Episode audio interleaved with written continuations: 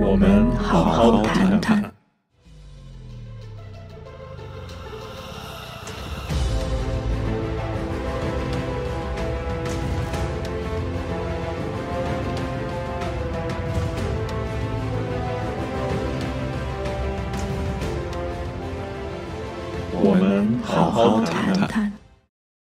二零二一年一呃，sorry 啊，十一月二十九日，大家好，我是威廉。威廉好，大家好。为什么报名字呢？啊，这这另一位女主持人芊芊，我们最近这个节目上了这个 Podcast 啊，Spotify 跟 Apple Podcast 都可以找到我们，我们好好谈谈啊。然后大家可以去寻找。我发现啊，这个其实 Podcast 的听众啊，非常非常的多啊，也我也是一种嗯非常让人喜欢的一种形式，对吧？芊芊啊，OK，嗯嗯我觉得好像就是比较呃有一种也不算高大上吧，就嗯好像有一种比较有情调一样的方式。哎，而且我看 podcast 有很多那种形式，就是你刚刚开始打开的时候，它就会来一段音乐，就哎比较有那种代入感，而且就感觉会比较年轻时尚。啊，是吗？倒倒倒也不是啊，然后是比较 比较传统的，因为比较方便啊，因为有可能那个比较年轻。对，因为比较方便。再一个，这个数据和这个叫什么呢？数据上用量也比较少。再一个呢，各种这各大这个平两大这个操作系统啊，安卓和这个那个苹果呢，对这个对 Podcast 的支持也非常好。包括你在车上呀，这个 Apple CarPlay 跟这个 Android Auto 都支持，就是。就是不用点击的给你给你操作啊，非常的方便。也希望大家在那边关注我们啊，喜欢哪种形式都无所谓。我们 YouTube 这边啊，然后呢，这个还有我们的 Clubhouse 最近也先建立了有快二百位这个订订阅的观众了啊，follow 我们的 cl- Club 啊，我们好好谈谈，大家也可以去找一下。有些有争议的话题或者是值得讨论的话题呢，我们会在那边。这个我们平时的新闻播报节目的这个形式并不是太好，我们现在就暂时不用。到到我们每周会弄那么一次啊，就是有争议的话题啊，然后咱们去那边就直接开始讨论。我觉得那个 那个。就摆擂台意思哎？，不是，就是给给大家倒上茶，摆上瓜子，剥好 水果还，有是什么 比武招亲之类的，谁愿上擂台来说，谁愿上上上擂台来说，咱就哎开始 action，OK，、然后就 fight，然后谁愿意平和的说，都也都可以，下边支持的嗯这个打赌的呀，什么都可以啊，OK，开个玩笑啊，All right，今天又是一个星期一啊，这个号称西方的 Cyber Monday 啊，科技这个叫什么 Monday 啊，今天怎么样啊？数字数字周一，但是好像我看 Amazon 那边也没有什么巨大的变化。对你，哎，你先说说这个 Black Friday 你买了什么东西啊？嗯 花多少钱啊？我必须要说嘛，我其实还好，大概两三千吧。哎呀，我也差不多。然后这个好像一旦下了第一单啊，就收不住手了。OK，我没有，我其实也没想要怎么样大下单吧。啊然后，但是我就是好像承诺了一些，比如承诺小朋友嗯买一天带买台电脑啊什么之嗯类的，就没办哦法。然后还有一个，还有就是跟我联系的这位呢，突然就看到比较比较好的 deal，然后就哎，亲戚买一个吧。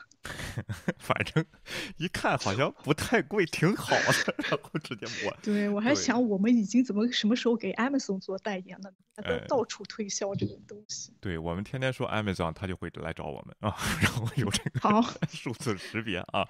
OK 啊，我买了几个平板电脑也是，然后就是小朋友的圣诞节礼物啊，这时候有打折的就买一些了啊。然后我夫人那边化妆品什么各种女士用的东西就开始了，我也不管了。然后这个这个也管不了了啊。OK，一年就这么一次，但是今年的 Black Friday 是这个销量最不好的一年啊。OK，嗯。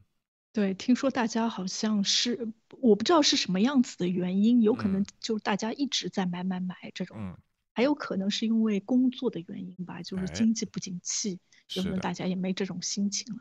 而且关键就是，我觉得买衣服什么买化妆品，好像现在都有点多余，因为你几哎。乎就待在家里也不出去啊。对对对对，其实可我不知道大家看看自己的消费习惯啊，我是很少花在这个 fashion 这方面的，但是一去呢也忍不住啊，然后去逛个商场什么也买点儿，然后呢，但是平时想不起来啊这些事儿，就必须得到那个氛围我才能想起来啊。OK，好，祝祝大家这个买的东西呢早日到货啊，然后这个能给你一点儿这种在疫情中的一种稍微的一些快乐吧啊。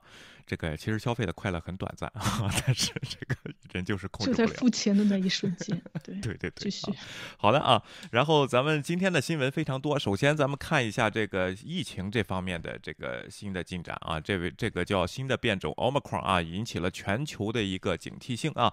这个警惕性呢，是因为对前面的 Delta 的变种的一些经验的一些一些延续，对吧？倩倩啊，嗯，而且好像是这个病毒的确它自己好像是那个 Spike 上面有二十几个变异，哎，那种情况，对，然后有可能，而且它传染性比较的大，比较的广。然后现在就是在非洲那边，好像大多数的人就是得病的都是因为这个这个变异引起的，所以大家就会比较担心这个事情。对。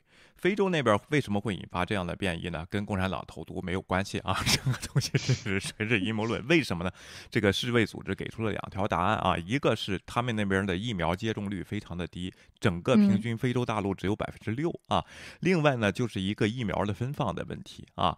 然后呢，这个这个东西呢，就是就比如说美国、加拿大、日本什么这些发达国家呢，它的疫苗实际上是用不了的，但是好多都放在仓库里过，都快过期了，然后也没有交到这些穷国的手。上啊，然后因我不知道是物流的成本呢，还是什么东西啊，这些东西还有人想在里边谋取暴利，包括他本国的有些是好像是那个就什么公司本身哎。跟这些国家签订一样的。合约，因为他们好像公司自己推这些产品还是有先后什么样子，所以就觉得不允许当中做一些什么样子调换啊之类的，对的，违反他们的合同的。对，那现在有人就提出这个方案啊，就是你把这个知识产权暂时放开，让这些国家自己去生产。其实材料都很简单，只不过他们不知道怎么，他们现在也知道配方是什么，但是他们会违违反你的版权。能不能先把这个放开，或者把你的配方先暂先公布啊？这是一个为人类全部的这个东西啊。然后能不能暂时公布，让他们自己去生产啊？这些东西啊，所以说这是一个解决途径，咱们拭目以待吧，会不会被采用这个东西啊？就是在利益和人命方面呢，咱们人类的集体智慧。会选择什么啊？然后咱们看一看啊。今天你说，嗯。对，的确会造成这样子问题。当当时的时候，有很多人就觉得你好像打疫苗，你看又出现了变种。但是问题就是，这个疫苗如果它找不到这样子的载体继续传播，它就不，它就慢慢的就会自然的自己的自然的消亡。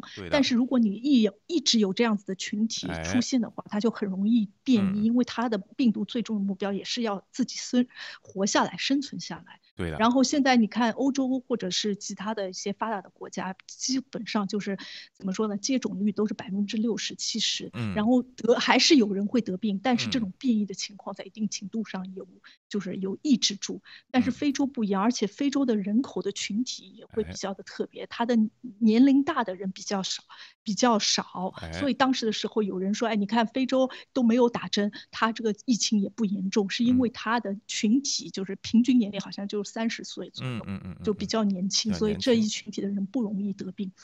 但是现在问题就出现了，你这个病毒一直有这样子群体存在，它就一直不停的变异进化，就会变得越来越强。那这样子的话，如果一直维持这样子的情况，不把那个非洲这些贫困地区的，呃，这个疫苗情况得到缓解的话，就是不大型推广的话，有可能会很快的又有新的病毒出现。如果变异出现的话，那你就是这个现在造成的威胁就是这个疫苗还得。继续的进化，不然的话，这个疫苗没有办法针对现在的变种进行抵抗和防御的功能，那就等于就是我们现在整个这个抗疫的那套系统就得崩溃下来。是的啊，然后之前努力都白费啊，然后这些东西包括疫苗也也要跟着进化啊，就是有好多人就说你疫苗打了三四针了，怎么还还要这个什么不是一劳永逸吗什么的啊？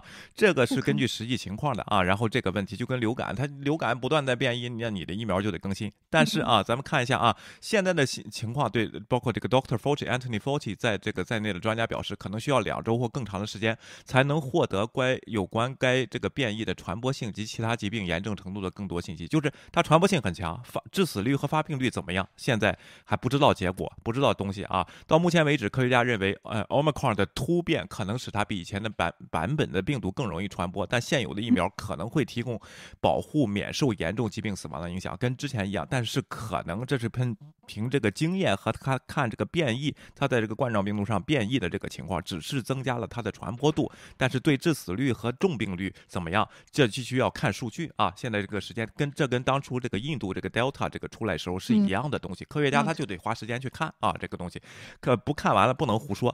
另外呢，这个辉瑞啊，Bio BioNTech 跟 Mandora 这两种最有效的疫苗制造商仍准备在必要时重新配置疫苗，包括英国在一些国家正在准备扩大助推器计划，就就是 booster shot 啊，然后这个以保护更多的人啊。世卫组织强调，各国需要尽快加快针对新冠病毒的疫苗接种，特别是针对弱势人群和未接种疫苗或未完全接种疫苗的人群。他还呼吁卫生当局加强监测和实地调查，包括社区检测，以更好的确定 Omicron 的特征啊。这个东西是一个全球的一个一个一个责任吧啊，这个这个东西，但是呢。这也引起了非议。这个提出非议最大的就是南非这个国家，因为这个 Omicron 是他们那儿先发现的，他们就上报了世界卫生组织。结果呢，各各国对他们的态度是不一样的啊。但是基本上他们都是受损。然后你说美国、加拿大就立即就是这个旅行禁令啊，南非的旅客就不让进了。但是加拿大还是发现了一例，对不对啊？在北美啊，就 就像做了好事之后没有得到奖励，反而得到了惩罚那种感觉，一下子就不自由了。是。现在想想，的确好像是这种感觉，就是其实他们。希望的是得到一些帮助，然后自己尽到自己的责任。嗯，结果好像国际社会也没有对他们提出他们需要的帮助，比如说在他们医疗设施啊，或者医疗人员啊，或者甚至是疫苗这方面的资助，因为毕竟他们那边还是经济的情况比较比较，怎么说呢？没有这边这么富足。哎，所以我就觉得好像国际社会的确要想一下，就是怎么样才能提供最最快的、最有效的帮助。但是其实你看看欧洲。自己国家就是忙的也是焦头烂额的，现在。对的啊，这个呢也有两种声音，是不是先顾自己国民，再考虑别的国家事情？还是咱们得发到发发扬这个人道主义精神？咱们在这个确保自己国民的基础上，能不能这个东西呢？这个国家首脑正在也讨论这个事情。但是日本就不一样，他就把全世界又都封了，就都不让来了，也不让走，是吧？然后有些国家就我觉得这也算一种公平吧，对吧？你不觉得吗？这也算一种公平，就是不要就是提有的人跟我好，我先不把别人封了，因为最搞笑就。就是前两天还是怎么样，在我们群里面那个朱串串是日本的，然后他突然很高兴的宣布一个讯息，现在日本疫情清零了，然后然后结果就是马上就出来 omicron 这个消息了，就是一下子又把就是边境给封了，就觉得哎，好像这个离我们这个自由的那个完全自由的时间还有一点，还有一点距离。哎，对的啊，就是理想社会还早呢啊，是不是啊？就没科技也没达到这样，是各种的你的措施也没达到这样。如果咱们可以瞬移能运货是吗？这个可以瞬间传递货物，这个可能都能解决啊。就现在还远远没有到到好，因为疫情爆发出来的这种，就是人类解决大危机的好多的事情，这是一个大学问了啊。这这才叫大智慧。怎么我一直就说这个观点啊？怎么在里边总结这个经验？不是完了就完了的啊。这些事情是不光是涉及到科学。和其他人类学的一些东西啊，是方方面面，基本上在我们的生活中都会被涉及啊。蝴蝶效应什么这些都会来，将来会有大研究啊，这样的事情非常值得大家关注啊。然后呢，日本呢，这个禁就禁止了所有外国游客到，成了他的人就是人呢。的成本啊，然后给增加了。为什么有好多刚新婚的啊？有有一个到日本来出差，现在也不让走了。然后这个，然后也也不让来了啊。然后这个东西就呃长期思念之情啊。然后这个这个这些这些东西啊，韩国挺好。我觉得这个肯定有特例吧，不可能一刀切就完全不允许啊。呃，这给政府申请，政政府正在各市各批啊，然后这个东，但是呢，批的过程挺缓慢的啊，导致这类新新这个新婚夫妇呢有点耐不住寂寞啊，然后这样的问题，这不就是考验感情的关键时刻吗？有时候靠经不住考验，你赖谁呢？然后这个问题啊，另外呢，韩国挺好玩啊，演演唱会恢复了啊，你看韩国这个娱乐界，它娱乐业它比较发达啊，这个大型演唱会啊什么就弄得人坐的很齐，一块儿弄荧光棒那样的场面。啊，然后现在呢，这个演唱会呢，就就让去，但是不让唱，就是不让跟着唱，只能那个歌手唱，可能怕飞沫传播。我就想起来，好像有对，我就想到了有一段时间，我女儿的学校里面是这样子，小朋友可以参加音乐课，嗯，但是不能唱。挺好玩，挺挺考验这个歌手的功力啊！你周华健那样歌手，现在就别上韩国去唱唱去了啊，就摇一下就行了，就不用动嘴。对，周华健就是一般他的歌唱一春去春回来，哎，你来话筒就指向观众了，唱不上去的就给观众啊。包括周杰伦那样的老忘词儿的，下边就是先暂时别上韩国啊。OK，这个这个问题好啊。然后提词机的功能要要有效，就哎，不是他唱要加强，就是你把调降降，然后别唱这么高。OK，苏格兰发现六例 Omicron 啊，但没有这个迹象表明它这个都控制住了啊，继续传播。但是我觉得也是控制不住，还有没发现的啊。苏格兰这葡萄牙发现十三起与足球队有关的 Omicron 的案件，对，哎，这个很恐怖，这是怎么回事呢？啊，是去南非比赛了吗？刚刚还是怎么着啊？我不太清楚啊，要么就是就是 我不太清楚，有可能新婚的老婆啊。去南非，但但我一想到就是十三个人，然后球队，然后工作人员都在一起，然后每十三个人还有自己的家庭，哎，就觉得这样子传播就还挺恐怖的。对，然后德国好像也发现两例，嗯，然后就是是荷兰是一架飞机的乘客全部把他们滞留在那个机场，然后做检测，然后好像最近还听说就是瑞士。呃，是还是上个星期好像有一架航航班，现在把这些人都要招回来，让他们在家里面自动隔离什么之类的。嗯，所以就是在欧洲的情况好像也挺复杂。是的啊，中国呢继续零容忍态度啊，就也不变 这万变，就这个中国不用担心，原来就不大欢迎，就是 非洲的朋友。中国就这样啊？怎么不大欢迎？中国和非洲可可好了啊？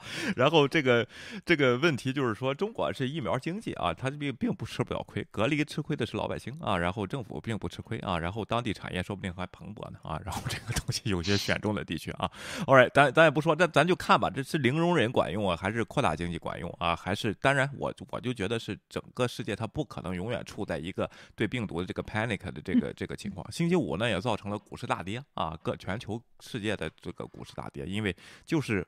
有这种恐慌情绪，是不是封城又要回来啊？这个 lockdown 又要回来？根据这个东西，但是呢，呃，星期五、呃星期一呢，今天又稍微有点反弹啊。这种情绪跟一个周末以后有点反弹，但是，这关于推特啊，它的股票又大跌了。今天因为它的 CEO Jack Dorsey 啊，今天辞职。一会儿咱们说这个事情啊。OK，然后这个呃，在 Omicron 到达之前，航空公司看到了旅行的反弹，人人都有，包括美国的感恩节的这个叫什么 holiday 的这个假期啊，然后包括这个。圣诞节前期啊，然后人人都想都想旅游，好多人都想去度假啊，什么这样的情况，确实有这个消费欲望。但是这个航空公司呢反弹也是原因，就是一开一开始弄的也太低了啊，就是各种策略，大家坐飞机都有恐惧感，是不是现在啊？OK，嗯，坐飞机好像也没有特别大的恐惧感吧，但是就是觉得就比较麻烦，因为你到了一个地方，你首先要自己隔离十四天，然后回来还得隔离，所以大家就尽量避免。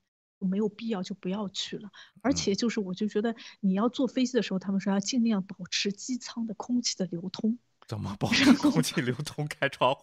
这这个根本就没有办法就保持啊。开空气。所以你像你这样就是不可能完成的任务，所以他就觉得，而且你已经就是平常你平常不戴口罩坐飞机，你就觉得空气不好，嗯，然后又觉得比较闷闷了，然后结果你现在还要戴着个口罩全程，我就觉得就会比较的痛。对的啊，所以说呢，这个这个就是说，航空业呢还有好大一段时间进行恢复啊。然后咱们看看这个这个这个 Omicron 这个变种呢，会不会变成 dominant strain 啊？如果变成正在主导的这个，就很麻烦啊。这个事情当然也得看它的重病率和致死率啊。然后这样的数据过呃过一段时间马上就会出来，大家这个两个星期，哎，大家关注啊。好，咱们看看下边娱乐界的新闻啊。OK。这个台湾啊又颁奖了啊，金马奖啊，这是应该是亚洲最高水平的电影奖项吧啊，起码国际上有点承认啊。当然你说什么金鸡百花奖啊，什么金钟奖啊，中国那些国际上承不承认呢？我不太清楚，因为我也不太关注啊。然后你怎么看台湾的这个？先说一下这个金马奖啊。我吗？啊，我就觉得我其实。好像一直就觉得，好像你在亚洲电影的话，获得金马奖是一个非常高的荣誉。哎，的确，就像你说的，好像在亚洲的确是一个比较声名、比较显赫的奖项。哎，对的。然后还有韩国的什么釜山电影奖之类的。釜山电影节。但是好像就是连釜山那个韩国人都好像很期待得金马奖，就是对他是一种电影，之前是对他就是觉得这是对自己的电影能力的一种认可。嗯。所以而且就是里面好像的确就是一直以来金马奖还是很有口口碑的。然后他选的那种得得奖的影片，不只是有时候不只是票房，嗯。然后有的一些也是比较说艺术。艺术上的或者这种文艺类的影片也有得奖，所以我就觉得他还是属于一个比较客观的一个比较中立的，然后比较有品位的一个电影。对的啊，讲吧。这么有品位的电影奖呢，缺了大陆地方参加啊。从二零一九年开始啊，就是一八年那次呢，就是有人去参加，他们导致好多这个导演大陆这边退了，因为有人上去喊这个口号啊，然后说发奖管严的时候来这个叫什么抨击这个强权啊，然后这个东西啊，然后呢一九年就不去了，二零二零年又不去啊，今年所以说呢，这个显得好像大陆那边粉红说什么呢，你看你们这么冷清都没人去，其实不是的啊，其实让更多。的非主流的非商业电影，就是不是那种啊投大资大制作长津湖那样电影包揽一些什么效果奖项，反而是大家回归了一些正常，就是整个一个电影节到底我是凭这个投资和票房和好看程度来评这个评这个奖项呢，还是看他电影表达讲故事的一个能力和纪录片表达真实性的一个能力来评奖啊？然后这个呢是一次改变啊，挺好的。所以说他二零一九年的这个这个反这个这个香港导演啊罗以花果飘零拿下最佳导演奖，或周冠威拍摄的纪录片《时代革命》则拿下了最佳纪录片奖啊。这个讽刺意义的是，这两部电影啊。在香港都没有上映，包括内地就别说了啊。倩倩，你说啊？OK。对我现在想一下，就是你如果真的好的电影，你想防住根本就防不住。你不让在那个地方播，但是有其他的传播的途径。然后好的东西，你不管怎么埋藏，它都会是金子都会发光。哎所以我就觉得很多情况下，你这种你这种就是硬压着不让大家放的。反而会让大家有这种感觉，有本事你看看看一下长津湖，去参参选一下，你看他会不会得奖？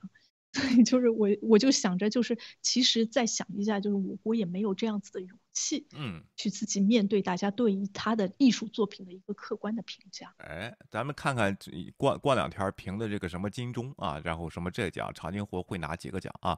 然后金钟好像是那种综艺节目的奖吧？不不不知道，反正中国有个电影电影奖啊，什么北京电影电影或者上海什么奖，反正我忘了叫什么名字，一一般不大关注，因为太官方弄的，你知道吗？就是这个喊人两句就义和团啊，然后就没什么意思。反而台湾这个这个金马奖呢，他弄。啊，金鸡百花，金鸡百花，对对对，它有一个是电视剧的，有一个是电影的啊，然后它两个，然后看看长津湖哪几项。现在长津湖在北美上映的啊，然后 看的人多嘛？我票房是不是就是一直排头？傲视群雄这种感觉，我没有这个关注，我没进去看，但是有卖票的，不爱党的。对，然后呢，这个这个叫什么呢？啊，最近在上映，也在北美这边叫这个 Anita 啊，这个梅艳芳啊，然后应该是金马奖大热啊，大明星拍摄的传记这个这个这个节目嘛，但是啊，也也没有这个香港的制作人，这制作方面也没有去参加这个金马奖的这个这个典礼啊，哎，挺讽刺的。你觉得他们想去吗？啊？我觉得应该想去吧，自己的作品就是大多数情况就是能去都会想要表现，就是接受这个奖品，嗯，就是接受这个奖项，因为就觉得自己付出的努力，而且得到了认可，就觉得没有必要，除非就是遇到了一些真的是推不开的事情或者生命的安全之类的，不然的话，我觉得作为一个自己的作品的话，肯定就是很高兴。我觉得金马奖可以考虑一下编。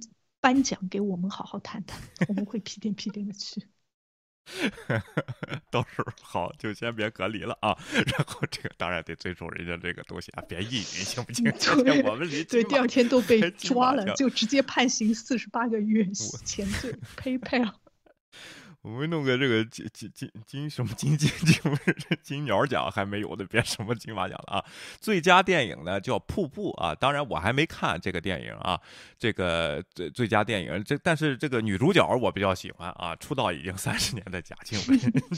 怎么回事啊你？你这个是要分成几份呢？等会儿又出现大 S，在大 S 和贾静雯之间选择一个。还是选大 S 啊？OK，但是呢，OK，他他哪里赢了呢？是因为未婚吗？我也不知道啊。然后这个有一会儿咱们在阴谋论这边，咱们再说说啊。这个假信息这方面，这是一一个对事物的判断方法。我觉得任何人他都逃避不了啊。一会儿咱们再说啊。然后呢，这个其实啊，台湾的电影的质量也是很高的啊。但是你说拍什么大制作，人家不行啊。人家就当然也有之前的什么哦什么巴莱什么那那个那个关于日本统治的那个原住民时期的那些反抗的那些电影也拍的不错，但是你说真的是调动很多军队啊去帮忙，就国家预算去拍一个电影，人家好像没有这样大场面啊，然后这样的东西，但是讲故事的手法是非常好的，也有自己的特色啊，芊芊啊，就是不不像韩国或者日本当呃日本也有自己的特色啊，不像韩国是好莱坞的一大套东西在这里，他们他们又加上自己的国家特色，而。而这个台湾，他拍一些电影，他有他自己的特色，包括他说话的方式和反映一些他台湾的本土的一些东西呢。他演到电影的镜头语言呢，是非常的细腻的，给你有一种沉浸感啊。虽然我说这些词儿，我也不知道什么意思。比如说，昨天我就看了个台湾电视剧，Netflix 啊，《华灯初上》啊，还不错呀，看得我沉浸感非常的好。这个林心如，你看的时候是一点五倍还是两倍速度看？呃，就是零倍啊，就是一倍啊。然后这个还本来我还想，哎，是不是这个有些电视剧它现在 Netflix 嘛，就一季只有十集嘛，啊，不像这咱们中国的一弄四十五集、七十六集什么的这样的东西啊。然后嗯。前三集挺好看，中国电视剧后边全是垮了，然后就开始无端的一些搞笑啊，然后这个就只是说弄些音乐等等，就是那种那种啊，很很低端，然后到最后再来个紧张的，就是很强很怎么很勉强的一种反转啊，然后这样的东西就是为了凑集数。对啊，哎，昨天那个那个华灯初上啊，慢慢悠悠的啊，细细腻腻的啊，说话对白都慢，就是斯斯文条理的啊，然后，哎，反而让我看的觉得很这个人心。这么害怕，原来女人之间是这样的啊！今天你给评论一下。我就没有看啊，而且像这种什么勾心斗角的影片，我是绝对不会看的，就觉得看了也没什么必要，也没什么营养。哎，也不是哎，人家里边反映了好多东西呢，不光是勾心斗角，就不光是一个主我第一个遇到的人，就是看电影可以看看出很多人生哲理来。所以说我建议你看看，每个人都这个这个都理解不一样啊。Netflix 推荐一下这个叫《华灯初上》啊，一九八几年的台湾的反映的台湾的一些妈妈桑的生活啊。妈妈桑大家就咱咱就跟弄个误区叫日式陪酒的啊，日式陪酒的和这个。呃，东莞陪酒它不一样，然后大家可以去看看啊。然后，如果是这个这个电视剧呢，是反映一九八几年的时候台湾，我觉得那时候如果反映的真实的话啊，包括它里边的一些场景设定啊和情节的设定啊，包括对司法人员和这个监狱，因为这实际上是个悬疑电视剧啊。然后我还觉得人家台湾那时候就不错啊。当然，是不是反映的真实，我不知道啊。如果有看过的台湾观众，可以来给我们说一下啊。这就是这个金马奖的一些这。个今年的一些亮点啊，等着我去找找这两几个获获奖的电影来看看啊！哎，这个正好这个圣诞节的假期可以来看看。好的，下边咱们再关注一下这个台湾娱乐圈啊。OK。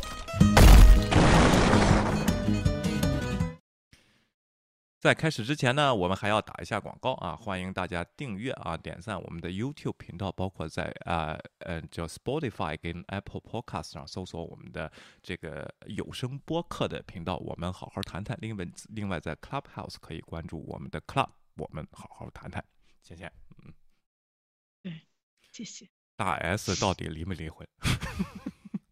应该是离了吧。就离了，应该是离了，都已经宣布了，而且就是汪小菲什么已经把自己的什么微博什么讯息什么都删了，而且现在已经好像他还参加一个节目，这个大 S 我自己亲证了，的确就是已经离婚了，然后还祝愿说汪小菲就是刚刚还现在还是适龄，所以很快的结束这个离婚的动作之后，他很很容易就可以再婚。这句话怎么怎么？我觉得这个大 S 说的自己跟长辈一样的，然后好像不是当事人的，这一下跳的也太开了吧？是不是证明俩夫妻之间早就没有了感情？你觉得呢？我觉得应该是之前透露关系的。我今天就是因为这个节目还是怎么样，我知道我们要讲，就还看了一下台湾的什么综艺节目啊之类的。然后有的人说，刚刚开始就是前半年的时候，我们之前也说过，就是有这样子留言说他们好像要离婚，然后但是就铺平了，然后大家都偃旗息鼓，就不说这个事情。但是很有可能就是不是捕风捉影，的确有这样子。当时的时候就有可能在办手续，嗯，这个世界上没有不漏风的墙嘛，就是办手续阶段。但是呢，他们有可能比较考虑的一个问题是什么时候把这个新闻爆出来是对自己最有利的。有可能一个方面牵涉到财产的分割，还有小朋友的问题，还有可能还就是牵扯到他怎么样通过这个离婚事情，又把自己的一些什么样子的演艺计划再重新拿出来弄一下。好像听说就是呃大大 S 给跟小 S 就是一起合作，小 S 是主持，然后大 S 是幕后的制作人什么之类的，就做一个综艺的节目。然后这个节目已经推出来，然后大小 S 一直在做这样子的宣传工作。嗯，然后。现在最近他又说这个节目好像要在马来西亚、在新加坡、在其他地方也要上线，所以有很多人就觉得好像是要借股这样子的一个利器，这这个新闻借股力，然后自己再推送一下，因为现在也就离婚了之后自己要养家糊口。哎，对的啊，然后之前他在大陆，他们两个还拍了一个那种真人秀啊，好像里边就是演的很累哎，其实大家都看出来了，貌似这个什么就是什么神神貌合神离，哎，貌合神离这种状态了啊。大 S 还有著名的这个留言啊，我就喜欢他给我扒虾吃啊，然后这样的扒结果给你你听的那一段是什么感受呢？我觉得你自己没手嘛啊，然后你你干嘛？你懂吗？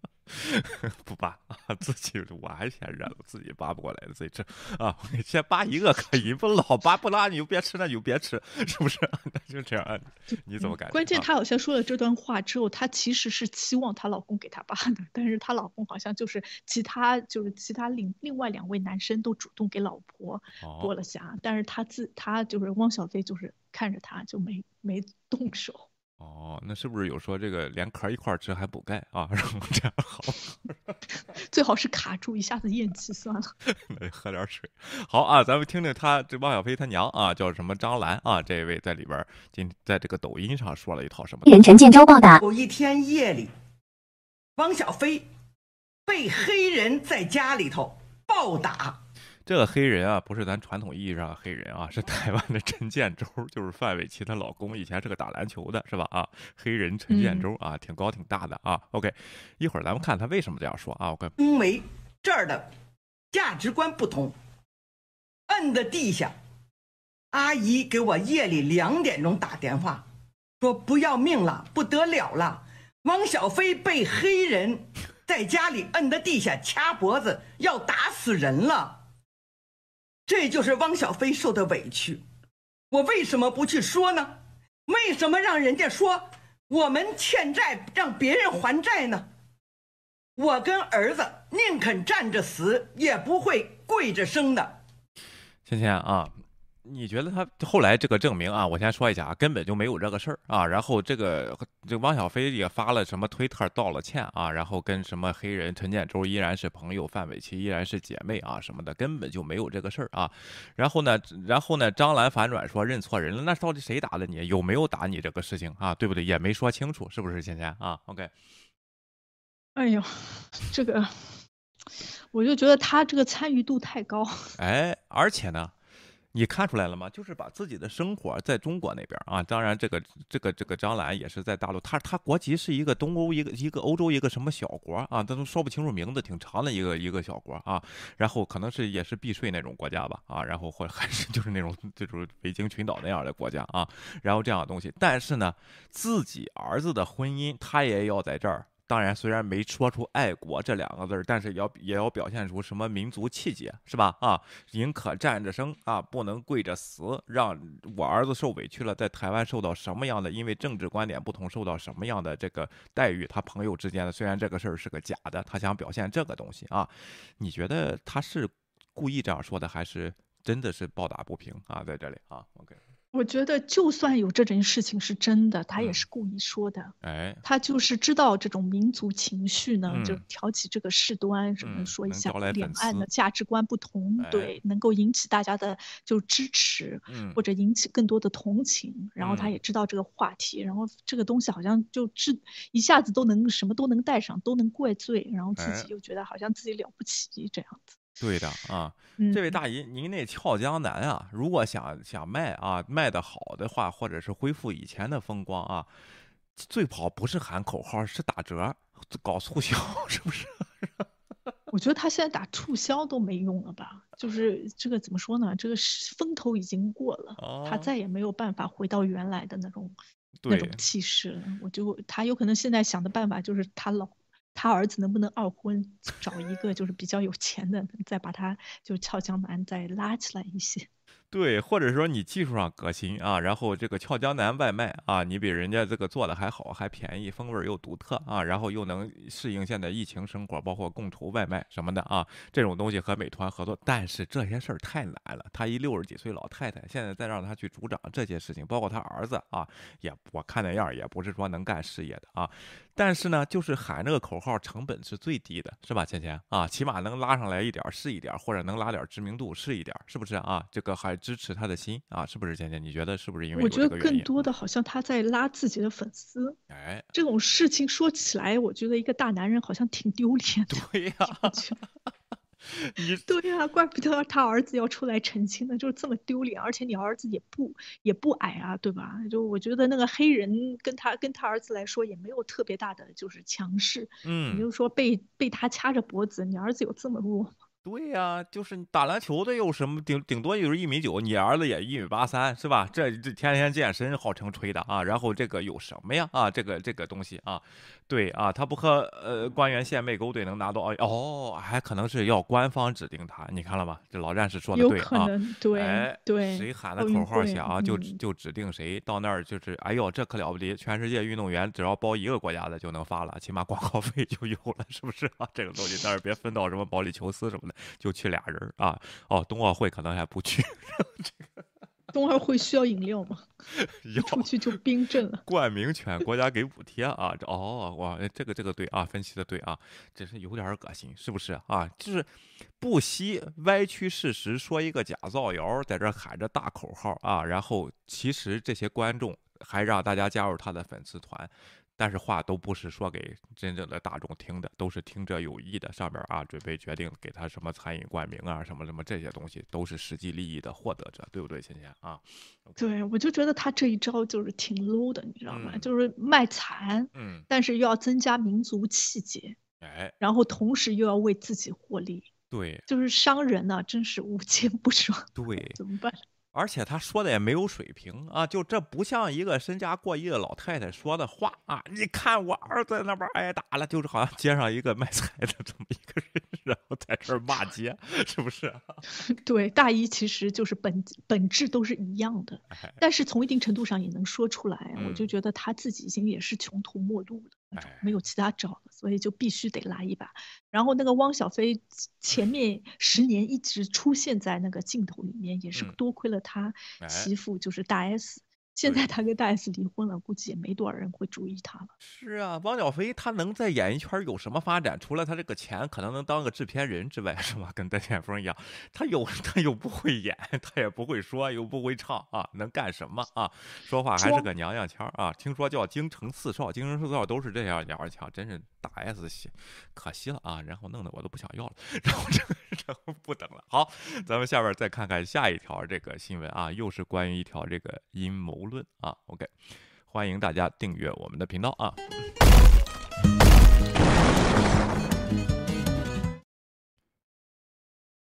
这条阴谋论呢，啊，然后这个呢，其实呢，呃，咱们都熟悉啊。OK。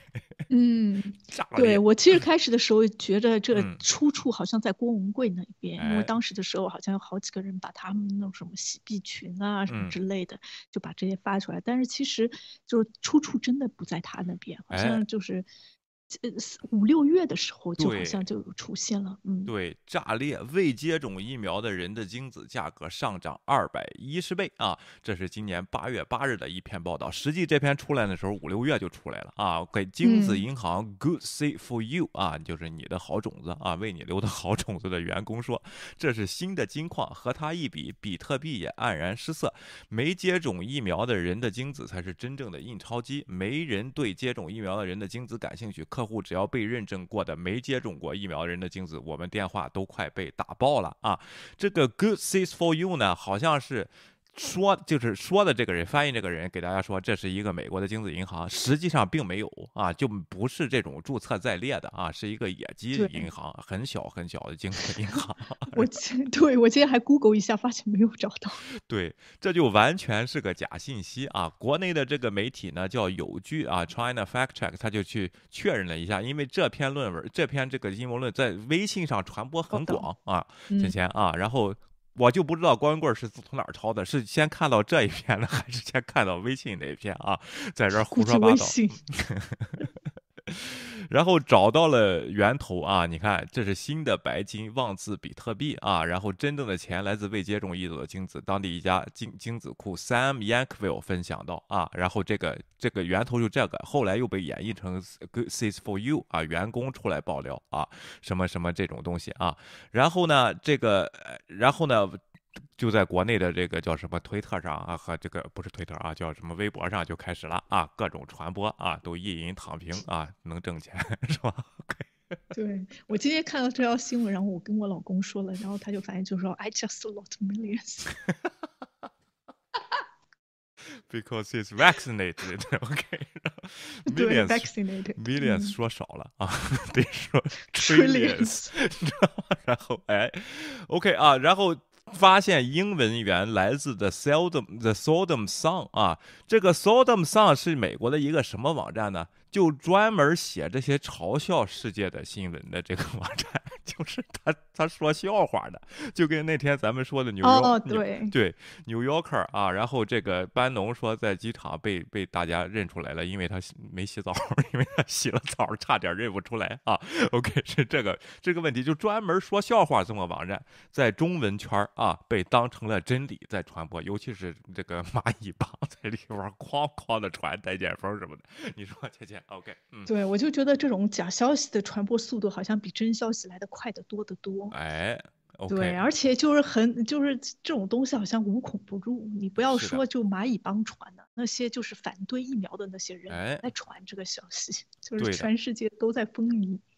是的，多多你说多么可笑吧啊！然后文章呢有几个讲，第一个就是这 Good Safe for You 精子库并不在常见美国的精子库冷冻目录里啊，然后人家都有每一个都有注册的，大家都可以查到啊。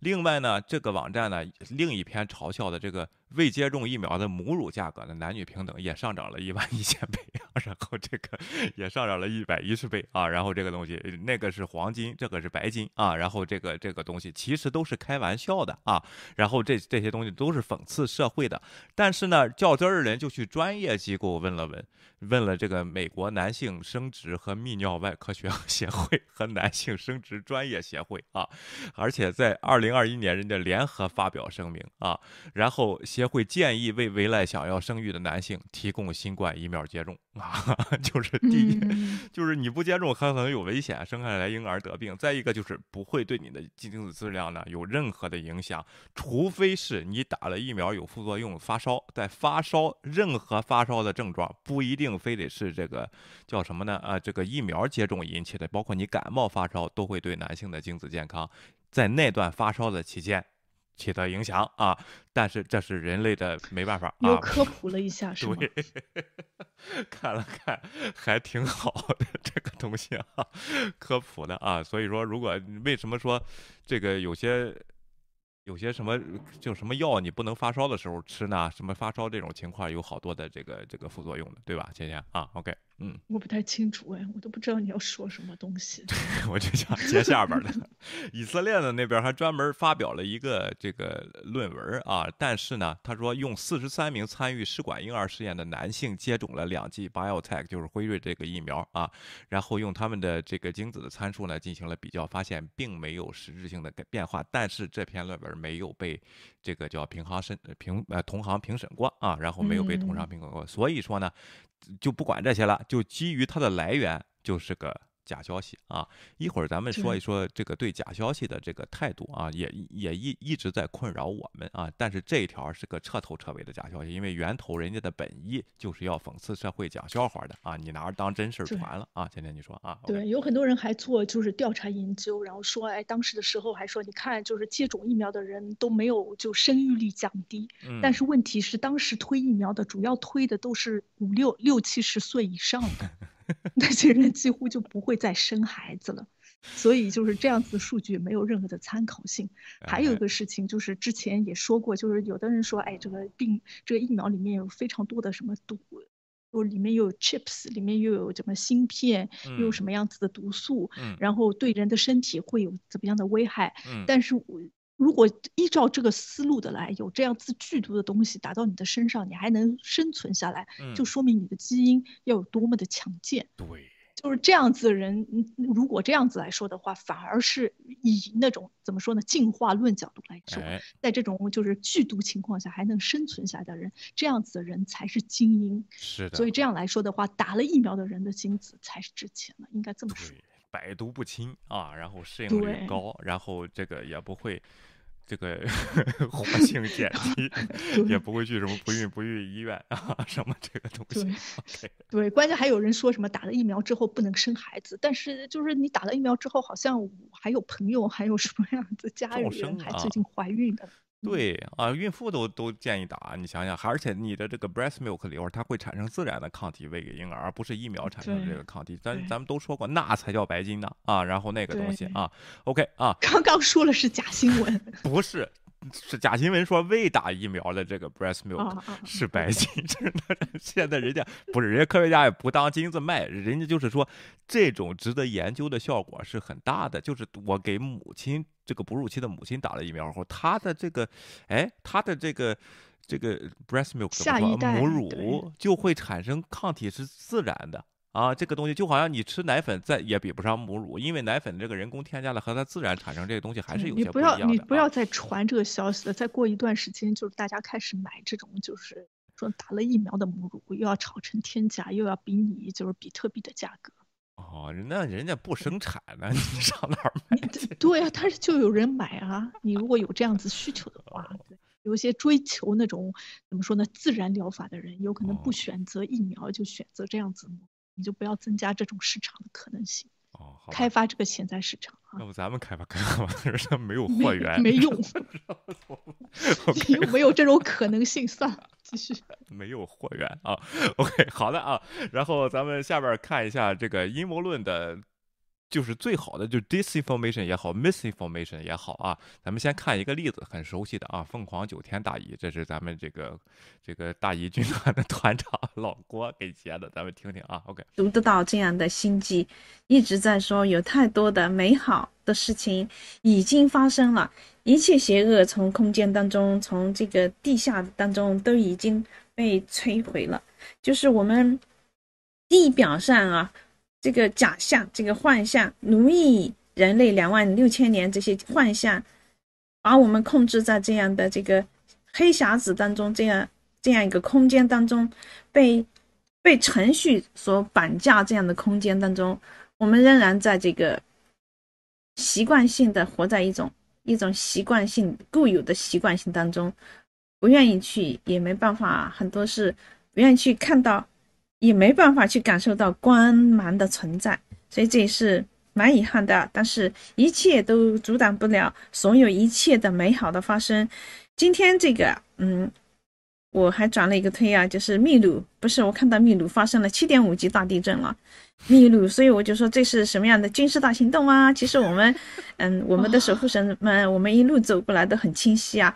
当发生了七点几级地震啊，这阵子满世界都发生地震的时候，嗯，一定啊，不是说百分之百怎样，但是绝大部分是应该跟这个地下清理、清理地下军事隧道，还有清理那些盘踞在人类历史这么多的这些邪恶有关系啊。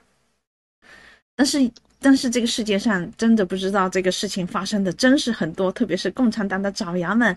又铺天盖地来，然后就是来说，谁家军事行动能搞这么大的动静？但是，哎呀，就是从这些言辞当中，你是认为可不可怜？所以大家认为可怜吗？再一个，仍然在活在一种，活在一种比较悲哀的一种被洗脑、被绑固、被禁锢的一种，嗯，一种状态当中啊。所以当说出这个话，你也就知道他的 DNA 在哪里了。就是其实蛮可悲，真是。哎，倩倩怎么样？觉得这段说的有道理吗？啊，他说的是什么？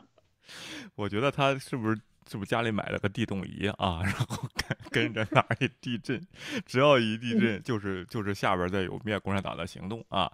然后我就猜到了，他肯定说一地震要联系到什么地下铁啊什么之类。然后说人家质疑他，说人家可怜 DNA 上就不行。对，关键关键就就不允许质疑。关键他说的那些东西，我就觉得他好像有有一点往传教士那一条路走了。就说的那些话，就是天上地下的宇宙空间的，嗯，就说的人 都晕了。但是他要表达一个什么样子的想法呢？就是不能阻挡一切好的事情的发生，但是好像就是还是有些就是 DNA 不对的人理解不了。是这个意思吗？没开，没开天眼的什么的，一帮子人身上没芯片，然后这个芯片没注册，注册他们没有超能力，一帮人理解不了他们，就是这个意思啊。他们是那看来要去打一下疫苗。对，他们是。高一阶等的比我们啊，就是比我们高一阶，他们是四维降下来的，然后这个什么这一套啊，受不了了啊！这个这个，但是你你你降下来，你把语言这个舌头是不是忘降了啊？然后这个东西你是不是漏下了？舌头还是保持着原来那种风格，舌头保持在四维啊，然后说这个东西好，蜥蜴风格对。好，咱们看《纽约时报》今天的这个报一个评论的这个报道啊，在就是 misinformation 的现在。就是说，人类啊，对 misinformation 就是一百年之内一直在做斗争啊。只不过呢，这现在对这个社交媒体啊，跟这个传播速率了非常广了以后呢，这个 misinformation 的传播非常的方便。那作为一些有道德的一些媒体，就就面临着一定的压力。他举了一个什么例子呢？就是这个叫。呃，这个拜登这个哎，笔记本门、硬盘门啊，这个东西，当时《华尔街时报》就去看了整篇的故事，拒绝报道啊。然后为为什么拒绝报道？就是这完全是假的。但是呢，他们的订阅用户受到了打压，然后还有人去攻击他们，说他们是。什么什么就就像在咱们频道也有攻击的，维护左派的，然后封杀自由言论啊？为什么你不把这个新闻说出来啊？然后这样问题，包括现在的 Twitter 这个 Jack Dorsey 为什么辞职？很大原因就是他承诺的股价没有达成。为什么没有达成呢？就是在二零二零年大选的时候，他选择就是 label 这些这个 disinformation 或者是出处不详的这些东西，而且最后把川普八千多万的一个大人给封了啊。然后这么个这么个问题，导致他的股价那时候还大跌啊。然后他也遇到了这样困境。那现在他退下来以后呢，决定就是到今年的这个股股东那边重新选举，二零二二年他就会退下来，然后他要去专注这个加密货币了啊。而咱们看到这个。Facebook 那边也是，他的 CEO 现在我要转移注意力到什么呢？啊，到这个 Megaverse 啊，到这个就是虚拟宇宙去了啊。然后这些东西就是好像这一摊儿就没法处理了，就是我只能转移视线，转移我的这个叫什么这个东西的一个一个一个我整个商业模型的一个重新的一个起点啊，重新的一个转移点啊。然后这样的问题，芊芊你怎么看这个问题啊？OK，嗯。我我是这么觉得的，我觉得就是当初的时候，这些社交媒体刚刚出现的时候，好像是对传统媒体的一个是巨大的一个竞争者，哎，因为它的消息传的比较快，然后参与的人比较高，嗯，但你要从就是技术层面或者专业程度的话，我觉得是这样子的媒体是远远及不上像《纽约时报》什么之类的这种主流媒体的，因为主流媒体它对这种新闻的操作是有一定的、一定的一些规则。然后审评啊，有一种怎么样的，就是就怎么说呢，就是职业的操守。在方面是有一些这样子的审批制度的，但是呢，就是在美国，有可能在西方世界呢，有一个另外一个压力，就是来自于舆论自由的言论自由的压力。然后大家就觉得多多少少呢，就是在主流媒体这方面呢，它其实是受到言论自由的保护的，因为它很多情况下要针对的是政府的一些措施啊，政府的言论，它其实实行的是一些监督政府行为的一些责任。所以它在这方面呢是保就是保证或者受到言论自由的保护的。那另外一方面呢，就是像这种 Facebook 这样子这样子的媒体呢，它有可能受到的好像就是动不动呢，它就是凌驾于这种言在言论自由之上，利用的言论自由这个事情，反而就没有。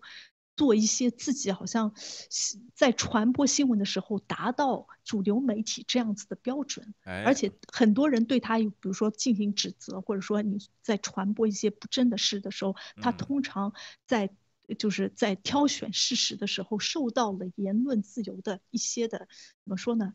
压制，就包括我们做这个直播节目的时候，我们也受到这样子情况，又有人跑过来说，哎，我要表达不同的观点，然后我们就直接说你这个观点本来就是不对，你传播的是假消息。但有的人又说，哎，我说的话，我这是言论自由，嗯，所以就觉得好像在这方面的确是比较难以处理。哎。对的啊，中国政府选选择一刀切啊，就是 就是他判定是什么就不让说了啊，他政府判定啊，然后这样的问题。那这位呢，哈佛大学这个呃媒体啊，政治和公共策略中心的研究主任 Chung Donovan 啊，是互联网最阴暗角落的长期学学学者啊，他就去研究各个阴谋论呐，这就是或者是这个 misinformation 是怎么回事他现在是强迫。这个班农的 War Room 的订阅者，就是他为了研究这个必须得曾经，曾经我也是。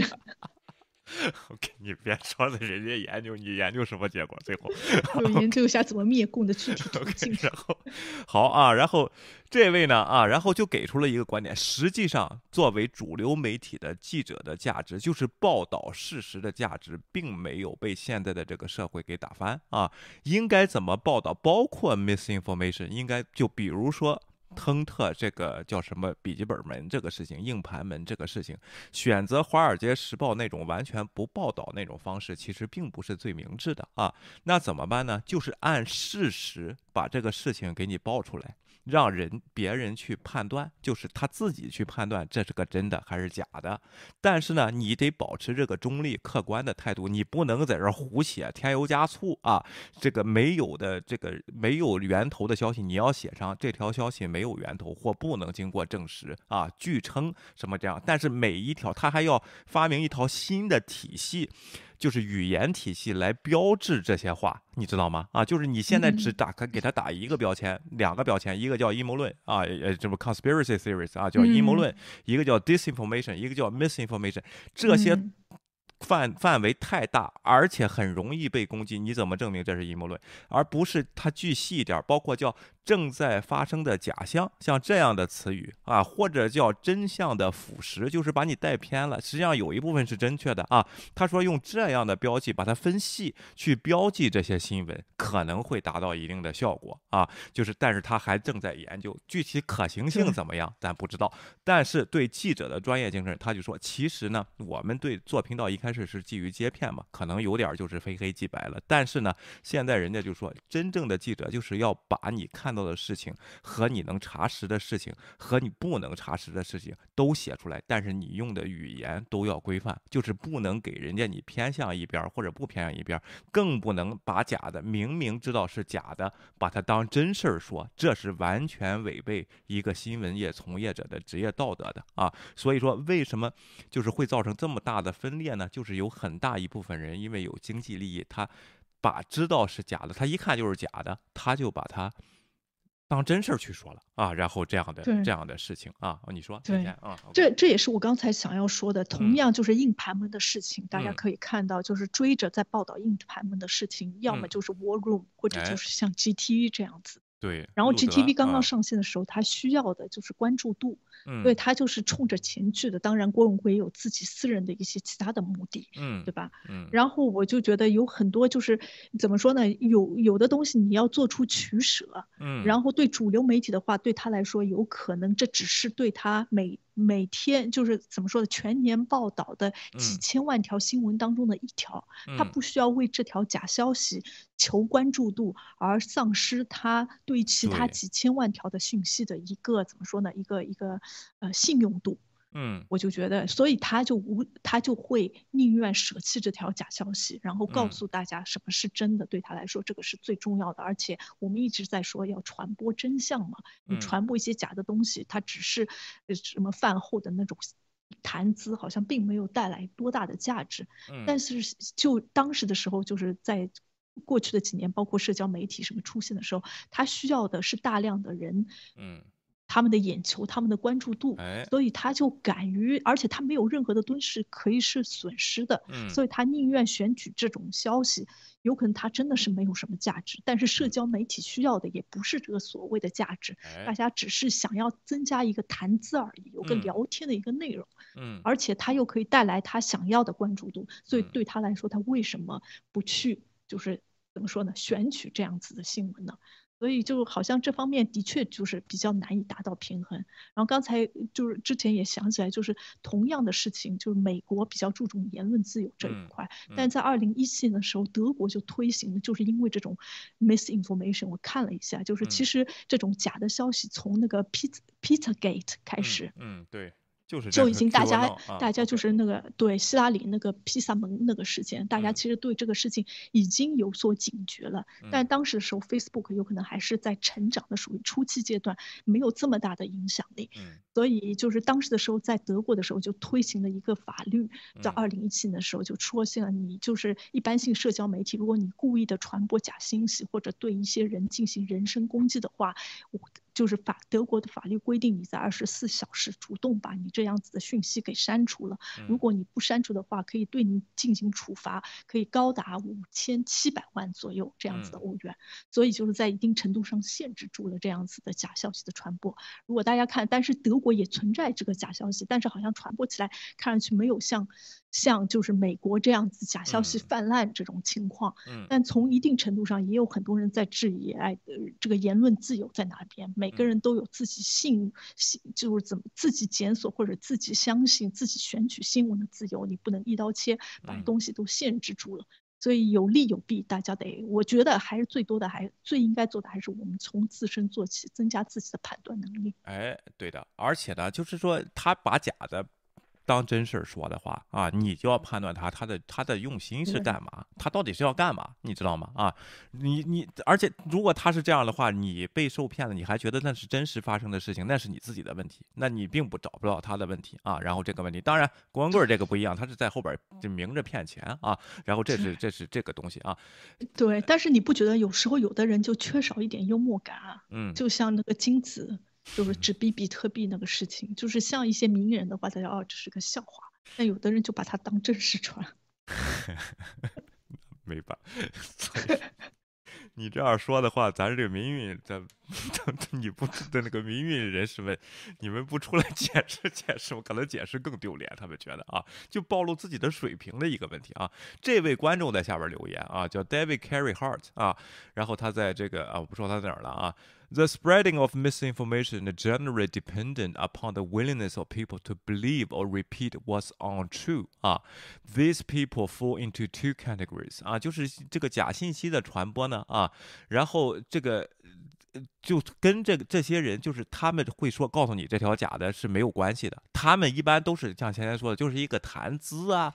就是或者他们相信了这个事情，他觉得被这个情节吸吸引了，有这么两种人啊，喜欢这样干，就是他传播啊这种东西。你这时候给他说这不是真的话，他不爱听啊，就这个东西啊。OK，the largest those folks with the intellectual curious 呃呃 curiosity 什么意思呢？啊，很大部分一帮的人呢是。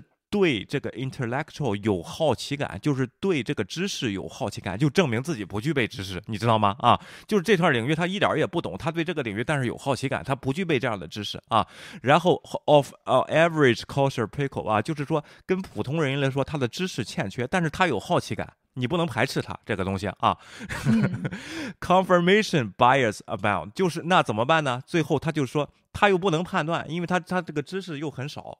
这怎么办呢？啊，只能相信自己的 belief，就是一下子就给带到沟里，就带沟里了。就是说，他只能按照观点来相信，而不能就是他看见证据，他也不会选择去看证据。他就要看这个就是 faith 信念，然后对，就是立场一致的那些消息。对的啊，是遇到这种人，他一定是有知识上有欠缺，这是一种啊。然后，然后这个东西啊，这些人呢，凤凰九天和李贝西，这不别点名啊，人家说不定地震这事儿说对了呢，万一出来外星人啊。OK，some would call them useful idiots，就是有用的傻子啊，就是有用，这是这个人说的啊，有用的傻子啊。OK，还有一种人呢啊，then there are the cynics 啊，就是。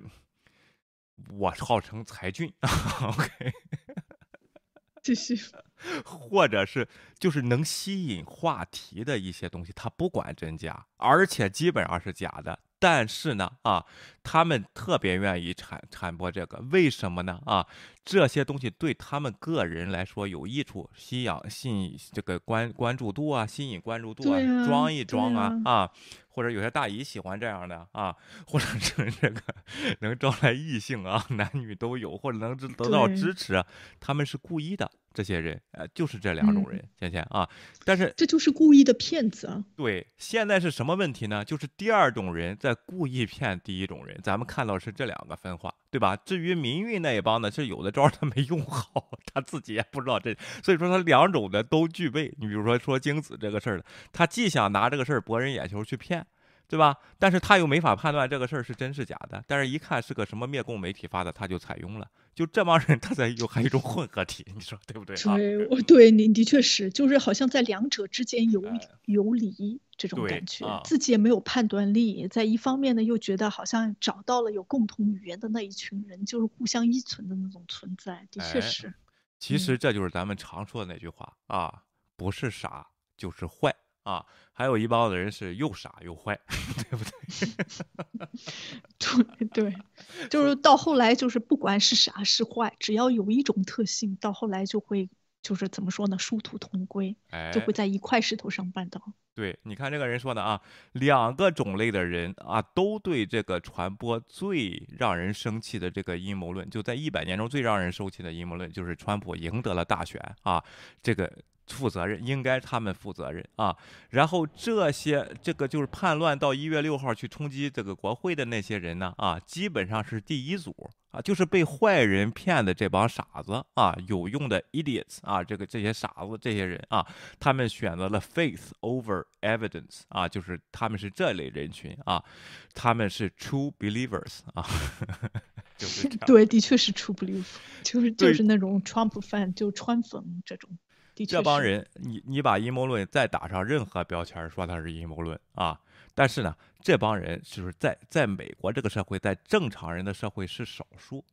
倩倩啊，别看他在就是既傻又坏，这这帮人是占傻的这部分人占大多数，但是在正常人群中他是少数。芊芊啊，然后是这个问题啊，这个也是证明了，不然的话，这个当选的就不是拜登，是川普。对的啊，然后是少数啊，当然有一些选选川普的，并不是因为信了阴谋论的原因啊，不是不是大部分是信了阴谋论的原因，有些人是他就觉得川普的这个政策对他有利啊，然后这样的东西也有这样的，就是这样的，人家分化嘛，一直都是这样的啊。OK，对，但是但是从一定程度上，比如说像主流媒体，他如果想要就是告诉大家。就川普的那个川粉比较无厘头，他也会做一些筛选，对。他也会筛选那些就是极其无厘头的，嗯，他其实出于的目的也是吸引这样子的人群，而且吸引就是大家的关注，是的，所以也会有在川粉里面也会有一些理性的一些人，但是这些人通常就是怎么说呢，就没有像这种比较傻的，因为通常一般性这种犯傻人还不觉得自己傻。对的，他不觉得。你看李维写那样，他觉得你傻呢，你傻。你看你说 DNA 都不行。对，他是真正的支持者，他想要拯救我们。所以，至于他那种拯救那种心的话，我就觉得我理解他了，就原谅他了，原谅他了，好心啊。然后，但是你你那您那些是少数，但是换句话，我们这边应该是多数，怎么也这么少人？怎么回事了啊？OK，也希望大家多多支持我们频道吧啊。然后，如果觉得您听的听的有趣呢，然后订阅点赞我们的 YouTube 频道啊，包括我们的 Podcast，然后我们好好谈谈，在 Android 啊，在这个 Spotify 跟这个 Apple Podcast 上都可以搜到我们。的频道，包括在 Clubhouse，然后搜索我们的 Club，我们好好谈谈。那今天我们就到这里了，芊芊啊。对，谢谢大家。好，谢谢大家，我们下期节目见，明天再见，拜拜，拜拜。